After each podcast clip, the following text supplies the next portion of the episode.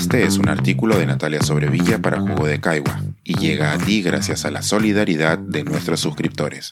Si aún no te has suscrito, puedes hacerlo en www.jugodecaigua.pe. 200 años de resultados que no gustan. Lo que la historia enseña sobre nuestros resultados electorales. Hace una semana nos acercamos a las urnas y muchos esperábamos que para este momento tuviéramos ya un ganador o ganadora declarados.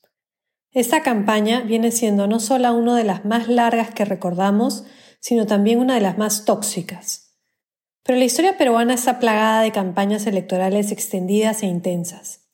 En el siglo XIX, cuando las elecciones eran indirectas, estas podían durar casi dos años, desde que se elegían en las provincias a los colegios electorales y estos se reunían para elegir al presidente, hasta que finalmente se confirmaban sus votos en el Congreso. En por lo menos dos ocasiones, en 1834 y 1851, los resultados de las elecciones presidenciales dejaron tal descontento que terminamos con guerras civiles.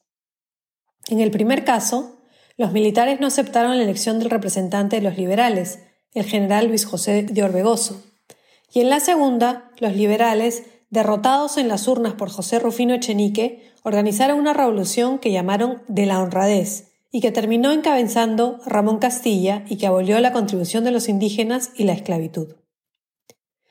En ambos casos, estas revoluciones terminaron con la implantación de nuevas constituciones y el forcejeo entre quienes querían un país más igualitario y con una organización regional y quienes querían mayor control y centralismo. Uno de los principales temas de discusión en este periodo fue quiénes debían tener derecho a votar. Desde un inicio, la legislación peruana fue relativamente generosa al otorgarle el derecho al voto a todos los hombres, sin importar si sabían leer y escribir o si tenían recursos económicos. Los únicos que no podían acceder al sufragio eran los sirvientes, pues se consideraba que no podían decidir libremente.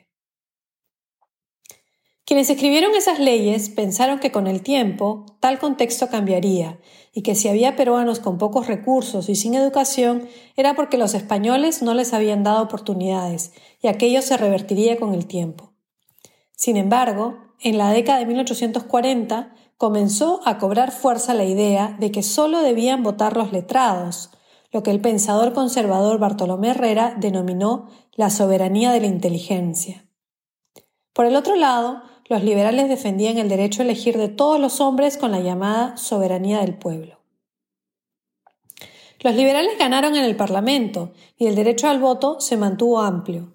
Después de la abolición de la esclavitud, lograron incluso ensanchar más la representación al darle el derecho al sufragio a quienes habían sido esclavos y emitiendo leyes para que las elecciones fueran directas en vez de indirectas.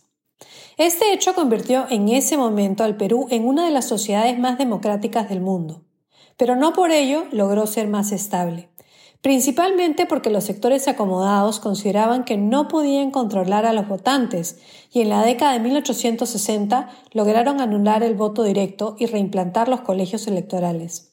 Y en 1896 alcanzaron a restringir el voto solamente a quienes sabían leer y escribir. El Perú, por lo tanto, pasó de ser uno de los países más democráticos en el acceso al voto a ser uno de los menos.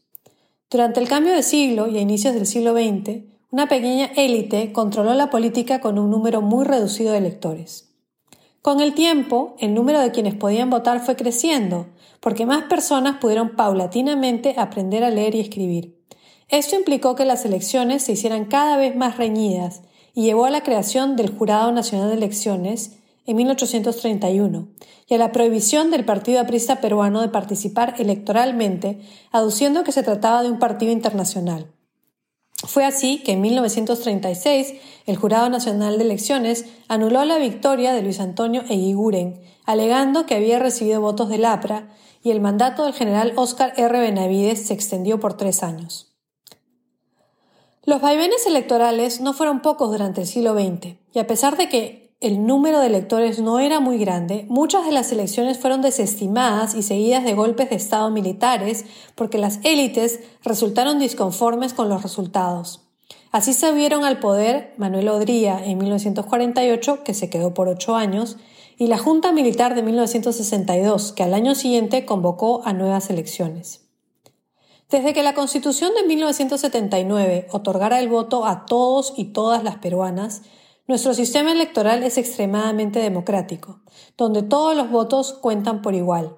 Además, como el voto es obligatorio y se debe pagar una multa, quienes menos pueden pagar tienen más incentivo para ir a votar. En ocasiones, esto ha llevado a que las élites no vean con mucho agrado al ganador en las contiendas electorales, pero desde entonces hasta hoy no habíamos visto un esfuerzo por desconocer la legalidad del proceso ni oír voces que invocan un golpe militar.